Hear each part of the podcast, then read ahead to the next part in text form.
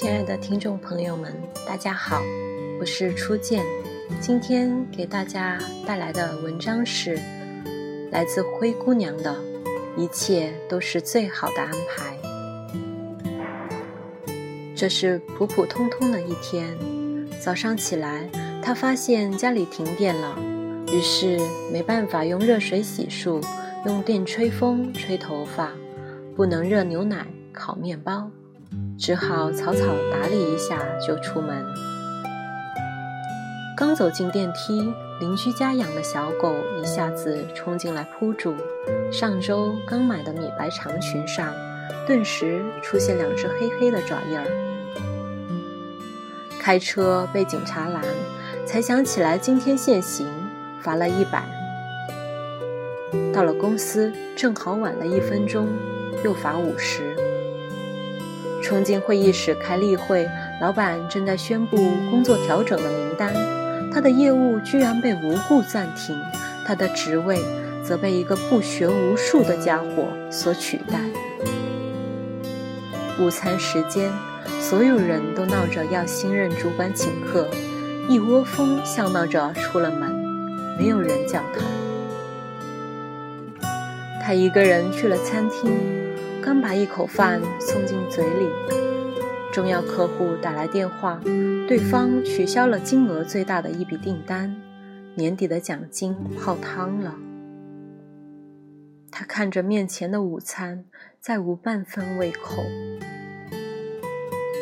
刚回公司，电话响起，妈妈在电话那端哽咽，说：“姥姥的病又重了。”可能熬不过这个月了，他安慰着妈妈，丝毫不敢提及自己的工作变动，只说一定尽快回去看姥姥。放下电话，短信声响起，居然是暗恋了十年的对象发来的消息：“嗨，我要结婚了。”黄昏。他站在回家的路边等着打车，可每位司机听到要去的地点都拒载。无奈，他踩着高跟鞋，拎着沉重的电脑包，向家的方向走去。脚很快磨出了血泡，实在走不动了，太痛了。他蹲下来，缓缓地揉着伤口。夜色笼罩。头顶的月亮冷冷地俯瞰着他，仿佛无声地提醒：家里还是一片黑暗。他的眼泪在一瞬间夺眶而出。看起来，我们的生活充满了悲伤，拼尽全力的会急转直下，刻骨铭心的会草草结局。飞蛾扑火的会灰飞烟灭。于是，我们失望、沮丧、困惑、挣扎，甚至绝望，对这一切产生深深的不信任感与抗拒感。终于觉得精疲力尽，无路可走。可是，真的走不下去了吗？他站起来。擦干眼泪，摇晃着继续往前走，直到下一个路口，有一辆车终于停下来，报了地址。司机和气地说：“这么巧，我们住同一个小区，看小姑娘你走的辛苦，正好收工，免费送你回家。”他连声道着谢，上了车。电话响起，客户在另一端说。虽然订单取消，可是他的敬业态度让他觉得感动。不知他是否对新的岗位感兴趣？如果愿意跳到自己的公司，薪水涨一倍，职务也提升。他说：“其实我等你辞职已经等了好久。”他惊喜地说着谢谢，心情豁然开朗起来。于是顺手给暗恋对象回了个短信，说：“祝你幸福。”手机屏幕闪亮，是他发来的回复。今天我跟阿姨通了电话，我们这周末一起回家看姥姥吧。他惊疑的回：“为什么你要陪我回家看姥姥？”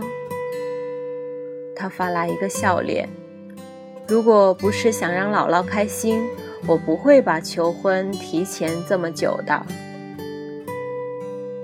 他不敢置信地望着那一行话，张大了嘴巴，手足无措。他像知道他的心事，又发：“我都知道，我喜欢你。”他眼圈一下子又红了，心里却轰轰炸开几朵烟花。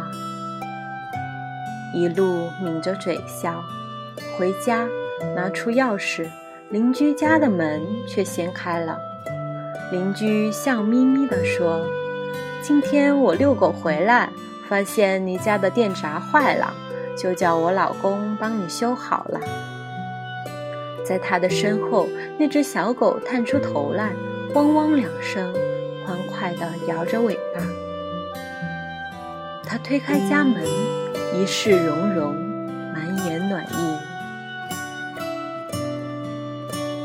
所有的故事都会有一个答案，所有的答案却未必都如最初所愿。重要的是，在最终答案到来之前，你是否耐得住性子，守得稳初心，等得到转角的光明？随时随性，随缘随喜，随遇而安。山有峰顶。海有彼岸，漫漫长途终有回转，余味苦涩终有回甘。在恐惧中安抚自己不安的心，在失落中收拾自己破碎的情绪。也许下一个瞬间，坠入的无边深渊，会忽然在黑暗中闪烁起点点星火。失去了铁斧。神明会送上金斧银斧，吃下毒苹果是为了王子的亲吻。所有的丢失都是为了真爱之物的来临腾出位置。所有的匍匐都是高高跃起前的热身。所有的支离破碎都是为了来之不易的圆满。上天不会无缘无故做出莫名其妙的决定，他让你放弃和等待，是为了给你最好的。所有的欺骗、侮辱和伤害，只是这个世界温柔补偿的序曲。那些星星点点的微芒，终会成为燃烧生命的熊熊之光。一切都是最好的安排。